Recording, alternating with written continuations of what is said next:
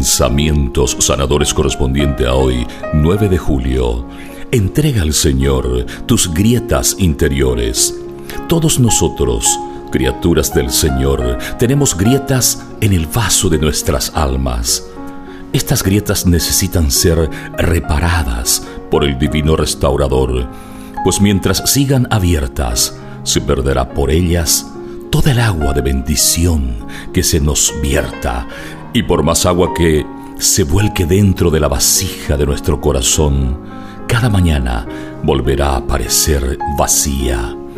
Dios es el divino alfarero, quien, si se lo permitimos, no se cansa de trabajar la arcilla de nuestra vida, ni siente asco de meter sus benditas manos en nuestro profundo barro. Dile con confianza, vengo ante ti, Señor, porque tengo necesidad de que restaures mi alma de las grietas interiores producidas por las heridas de la vida. Tómame, Señor, quiero que me hagas según tu proyecto de amor. Quiero vivir a tu lado y en fraternidad con todos los hermanos.